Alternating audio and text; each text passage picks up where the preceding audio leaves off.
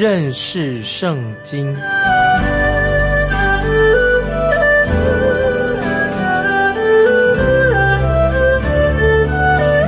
认识上帝的话，把上帝的话带到全世界。本节目是由认识圣经机构和环球广播电台联合制作，欢迎收听。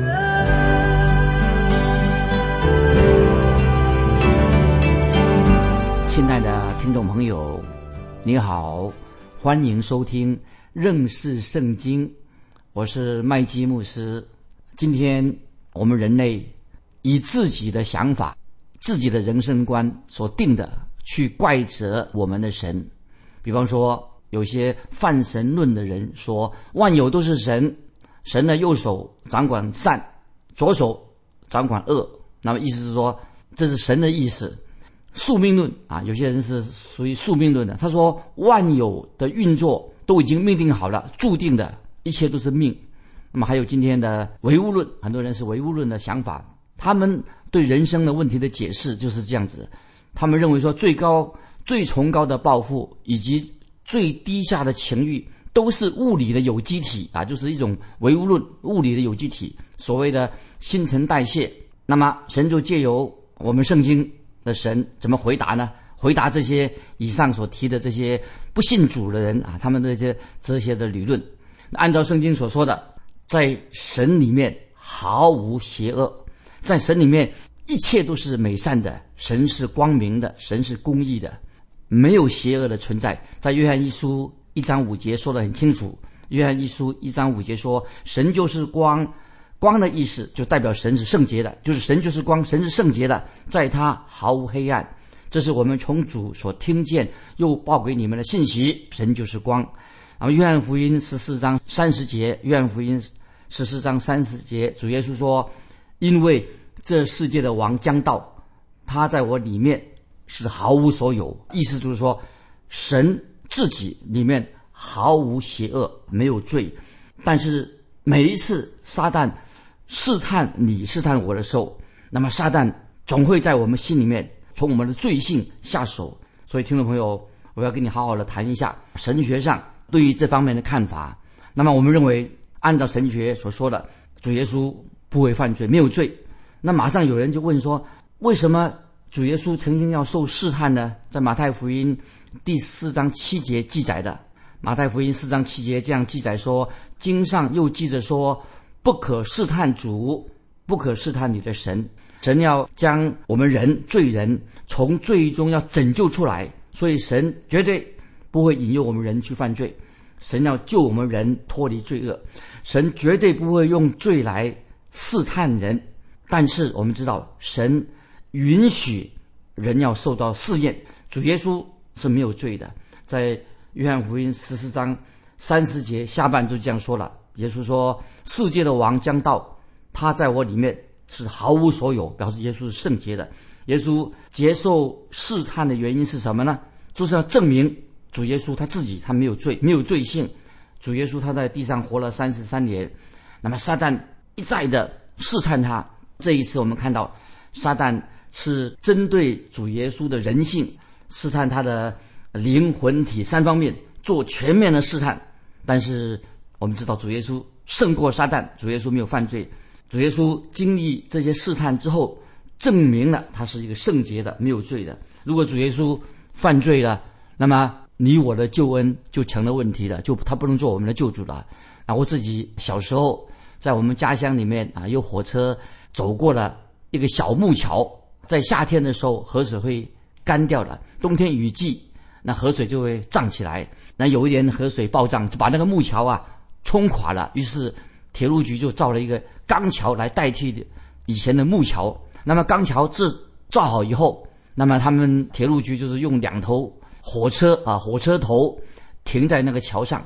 那么他警笛啊，这个火车的警笛响了，那镇上的人都跑来看热闹。那什么回事情啊？有一个人就问问那个火车头的工程师，问他说：“哎，你们在做什么？”那工程师回答说：“我们要试验这个新桥它的承载力如何。”这个人又问了：“啊，为什么要试试一下呢？它会垮下来吗？工程师就回答说：“当然，这个铁桥不会垮的。做试验是什么？就证明给你们看啊，这个桥很坚固，铁桥不会垮下来的。今天听众朋友，同样的道理，主耶稣为什么要受试探呢？就是证明主耶稣是圣洁的，他不会犯罪。神不能够被恶所试探，所以我们知道，我们的神也不会用罪来试探我们每一位听众朋友。可是神应许。”我们受到罪的试探，所以听众朋友，我们基督徒会受到罪的试探。举个例子，在撒母耳记下二十四章第一节，撒母耳记下二十四章第一节这样说：耶和华又向以色列人发怒，就激动大卫，使他吩咐人去数点以色列人和犹大人。那么这里讲到大卫犯罪了，他数点人数，对神来说这是一个罪。那么难道？神是用这个邪恶、用恶来试探大卫吗？不是的。我们看《撒母耳记下》记载的时候，我们知道，因为《撒母耳记下》他是用从人的角度来来看，好像神对以色列人发怒了，要大卫去数点人数。可是，在历代至上二十一章第一节就解释了这个经文，可以跟历代至上二十一章第一节从另外一个角度来看，什么意思呢？说。撒旦起来攻击以色列人，所以历代至上二十一章第一节就解释了，那是从神的角度来看，撒旦起来攻击以色列人，激动大卫数点他们。这里我们很清楚了，谁在煽动、激动大卫犯罪呢？当然乃是撒旦，不是神激动他，神允许撒旦来试探人，因为我们知道神不喜悦以色列人。厌恶以色列人犯罪，但是神自己绝对不会用邪恶来试探人啊！这个听众朋友你要注意，今天我们在说了，谁应该为罪行、犯罪的事情负责任呢？是什么事情引诱人去犯罪的？那有人说啊，这是撒撒旦要负责，因为撒旦引诱我们的，人诱我们犯罪，错了。现在我们看，我们现在看雅各书第一章十四节。我们继续看雅各书第一章十四节，但个人被试探，乃是被自己的私欲牵引诱惑的啊！注意，这里说的很清楚，但个人被试探，乃是被自己的私欲牵引诱惑的啊！这里所指的，就是我们肉体的私欲。当我们被引诱作恶的时候，那么要谁负责任呢？当然，神不必负这样的责任，魔鬼。也不不要负这个责任，谁要负责任呢？就是你自己，听众朋友。今天人犯罪的时候，我们自己要负责任，不能逃避啊！以前啊，有一个人就开车走迷路了，开车迷了路了，路上的标志也看没没有看清楚，所以他就问路边有一个小孩子：“那小朋友，我现在现在在哪里呀？”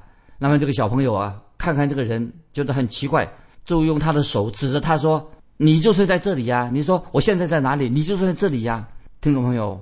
当你问说谁引诱我做这件事情的答案是什么呢？就是你自己，这是你自己的问题。所以，听众朋友，将来任何人我们犯罪的时候，问题是问题在你自己，不是在别人。每一个人都会受试探，每一个人就是意思说，就是我们人的本性，就是每一个人我们有不同的指纹、不同的个性，那么我们都有个人的特别的气质、我们的习性。每个人跟别人都不一样。比方说，两个人在聊天啊，每个人都有个人的不同的啊嗜好，都不一样。听众朋友啊，有人这样说啊，说到人的嗜好，你知道吗？啊，每个人有一些怪癖。听众朋友，你也有怪癖。那么另外一个人就说了，我没有怪癖。那个人就问他说，你是用左手还是用右手来做工呢？用左手还是用右手的？那个人是右手。那个说我是用右手来做工的。那么说，那么这个就是你的怪癖。所以听众朋友。就是我们每个人都有自己的一种啊生活的习惯，有的人就会被引诱了啊去酗酒喝酒的问题，有的人就是暴饮暴食，那有的人色情被引诱了。所以问题，听众朋友不要怪别人，任何诱惑问题的出现根源出在我们自己，我们自己。所以没有任何的外在的力量或者影响力让我们犯罪，是真正的问题是什么呢？记得就是在你的内心。是你自己甘心甘情愿去犯罪的，然后就是你自己，就是你的老我，所以有一个小朋友，他抱着一盒饼干盒在玩啊。他妈妈问这个小朋友啊：“小朋友，你现在在做什么？”妈妈问他这个小胖啊，这个小孩子，他就回答说：“我在抵抗这个饼干的诱惑。”他拿那个饼干罐在饼干盒在玩。他说：“我要抵抗诱惑。”其实他选择了一个错误的方法来抵抗这些诱惑。那么今天我们大人呢，我们这是成年人啊，我们基督徒在这种环境当中，很多事情环境的问题啊，本身没有什么不好，好不好？问题是我们误用了，误用我们的环境，错误了，我们自己错了，所以把事情就把变坏的。比如说食物吃的东西本来是好的，可能我们会变成一个贪吃的人。酒酒精原来是医疗用的，也对身体没有什么坏处。如果你滥用酒精，就会变成酗酒了。婚姻混男女的婚姻也是关性关系也是好的，但是你发生婚外情，那么你就是犯罪的，得罪神的。所以今天很多人提到我们现在有什么新道德，其实不是什么新道德，其实那些是非常放荡、非常下流，最后会得到性病，很多问题会出现。今天啊，有些不信主的心理学家，他都说啊，要帮助我们解决这个不好的后果。所以有些不信主的心理学家，他说想帮助人解决这个心里面这个罪恶的问题。那么有一个基督徒的心理学家告诉我啊，他是信主的一个心理学家说，他说麦基牧师，你教导别人的时候啊，要强调犯罪以后那个罪恶感呢，那个很严重。一个人犯了罪以后啊，那个罪恶感就像你的左右手一样，你摆脱不了的。犯罪以后，在心里面呢留了一个疤痕，摆脱不了的。那么今天很多不信主的那些心理学家，他怎么说呢？他们就是想一种方式，那种是一个错误的方式，除去他心中的罪恶感。曾经有一位姐妹，她的经历是，她告诉我说一个故事。这位姐妹说啊，啊麦基牧师，哎呀，我有一件事情碰了一次好可怕啊！我碰到一个难题，我碰到这个难题以后啊，几乎让我的精神崩溃的。那么我觉得我就去看一位心理医师。这个心理医师啊，他不是一个基督徒。结果这个心理医师对我怎么样解决这个问题呢？他说：“啊，你可以到楼下去啊，如果你看到一个男孩子的话啊，那么你可以主动的跟他谈话啊，你跟他去啊眉来眼去，那么你的罪心中的罪恶感呢就没问题的。”这是一个不信主的心理学家，他想帮助这个姐妹她内心的问题。还有一些心理学家啊，也是不信主的。心理学家是怎么说的啊？他说：“你有问题吗？那么你的问题我知道，因为你母亲怀疑你的时候有没有发生什么特别的事情呢？如果你回答这个不信主的心理医生说，我母亲告诉我说，她怀我的时候好像发生一次水灾，那个时候正有水灾。那么这个不信主的心理医生就说：哦，我知道了，就是因为那件事情才让你哈常常得不到别人的欢喜。病人的问题，今天那些精神上有问题的人。”他把那个责任呐，他自己不负责任，他都归给别人，归给环境，就是归给父母。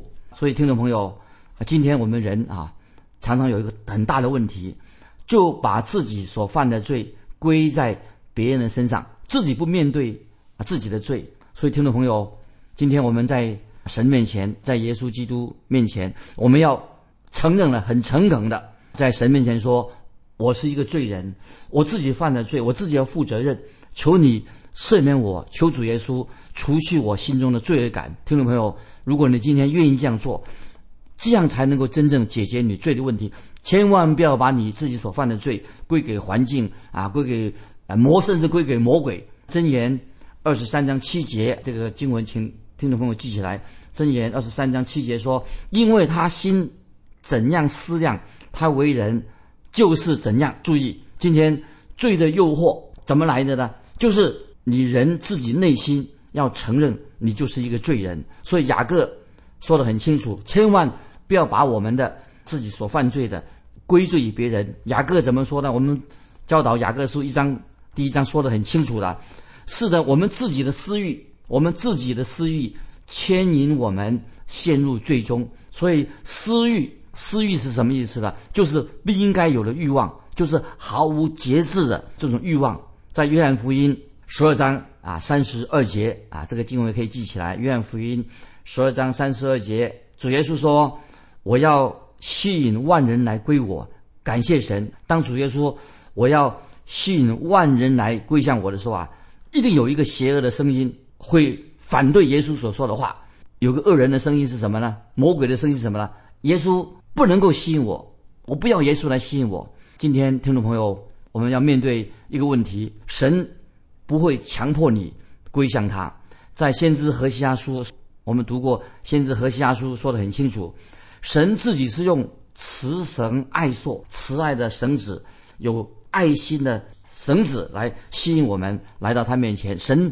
不会强迫我们归向他，神是借着他的恩典，借着他的怜悯，借着他的慈爱，能够让我们回转归向他。所以，听众朋友，我们也知道，邪恶的事情了、罪恶也是很有诱惑力、吸引力的，它能够迷惑人心。所以，听众朋友，我们必须要分辨。圣经很清楚告诉我们，摩西以色列人当中的一个敬虔的人、最温柔的人，他也曾经陷。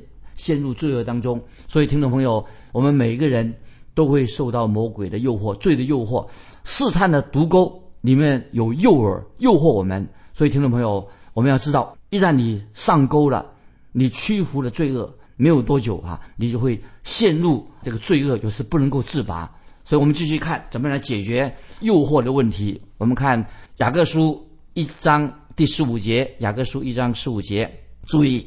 十五节说：“私欲既怀了胎，就生出罪来；罪既长成，就生出死来。”这经文太重要了。换句话说，如果你心里已经有了私欲的，你罪就会生出罪来。你有罪的行动，你开始犯罪了，你就会带来了死亡，死亡就临到你了。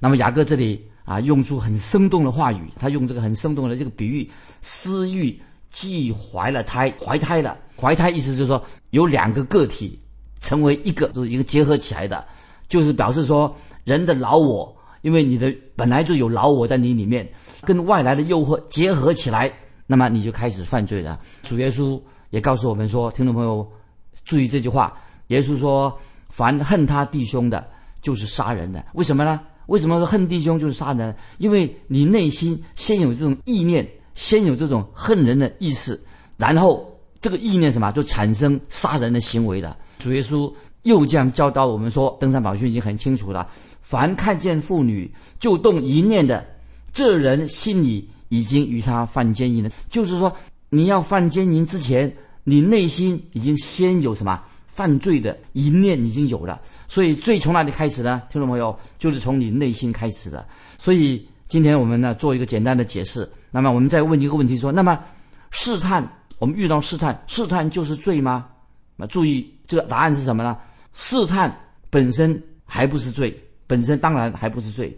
当试探在你的心里面进到你的心里面，已经变成你个人的意念了，而且你又开始诉诸行动，那么你就开始做出来的试探，就成为你的罪了。听众朋友，你了解了吗？所以神学家啊，马丁路德做一个很有趣的一个。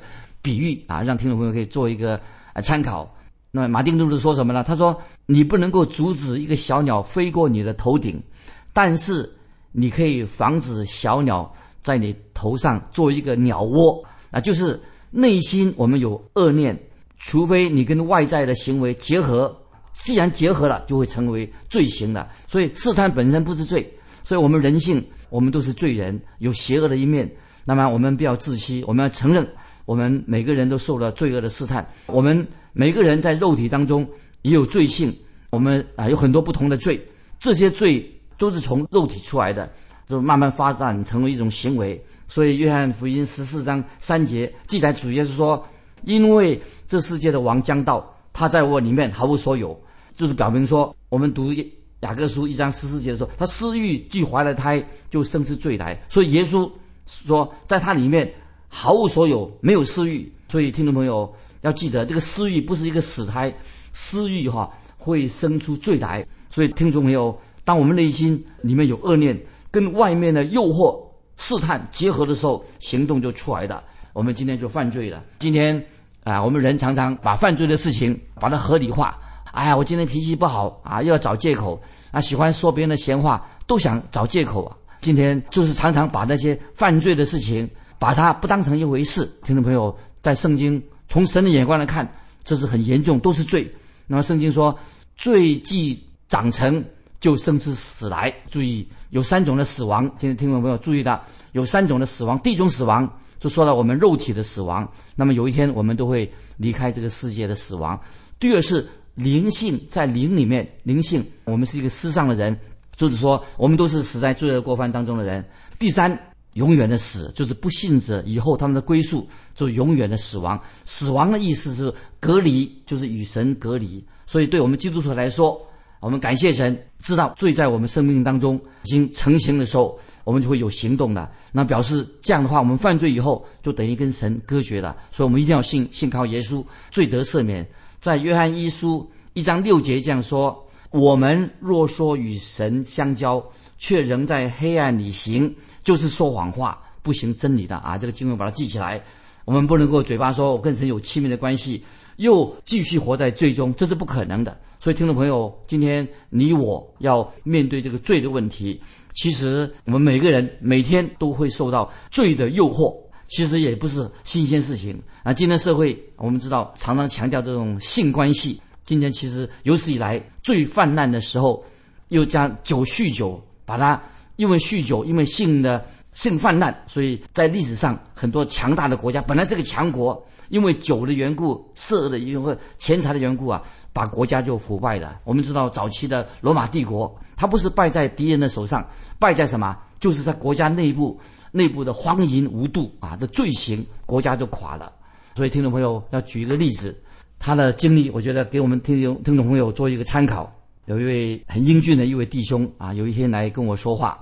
他说：“麦基穆斯，我爱上了一位一个美女，很美，我很想得到她。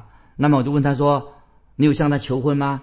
那么他回答说：‘没有，因为他已经结婚了。’我就告诉他说：‘年轻人，你要马上要打消这个念头。’这个年轻人就回答说：‘麦基穆斯，如果他先去离婚了，那我们再结婚。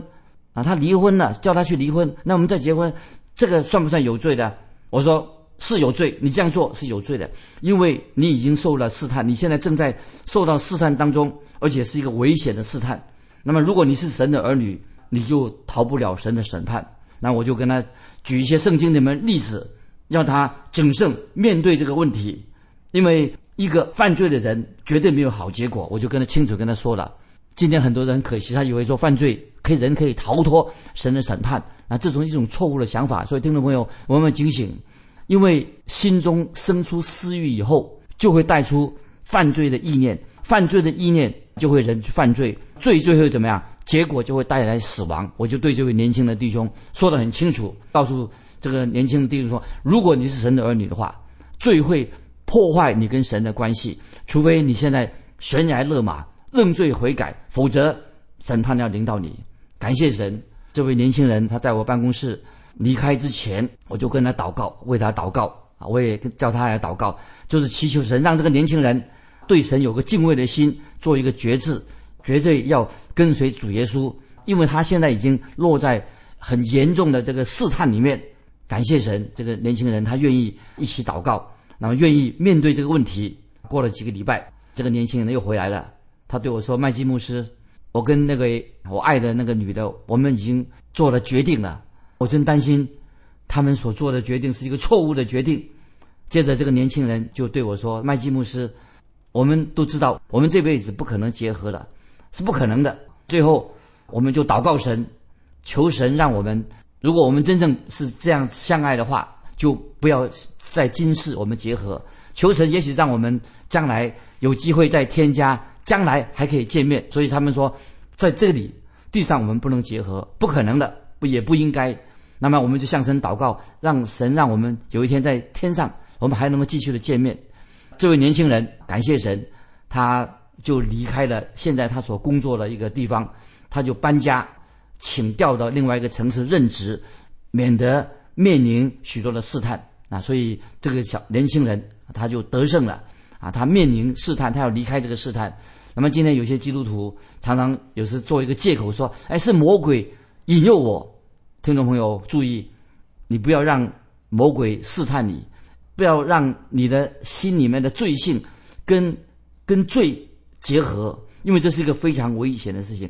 如果你的私欲跟你的罪行结合的话，最后的结果一定会给你带来死亡。所以，听众朋友，如果你是神的儿女，你已经重生悔改了，所以我们要亲近神，跟神建立一个亲密的关系，远离试探，远离试探，那么你就会得到啊神给你生命的冠冕。听众朋友，这段经文，盼望听众朋友回去好好的默想，知道啊，这是人私欲以后心中先有了私欲，因为我们是一个罪人，有了私欲，然后会犯罪的意念就会出来的。那么私欲变成行动的话，就会犯罪，罪给我们带来死亡。所以我们要做一个得胜的基督徒，将来一定可以得到神给我们的生命的冠冕。求神祝福我们听众朋友啊！如果你现在正面临的试探，一定要知道如何胜过试探。靠我们自己，我们不能胜过试探。主耶稣他自己胜过魔鬼的试探，也可以帮助我们听众朋友信靠他的人。一定能够胜过一切的试探，让我们的生活、基督徒生活更能够容神益人。今天我们就分享到这里，听众朋友，如果你有感动，欢迎你来信跟我们分享你个人的信仰生活，或者有信仰上的疑问，可以来信寄到环球电台认识圣经麦基牧师收。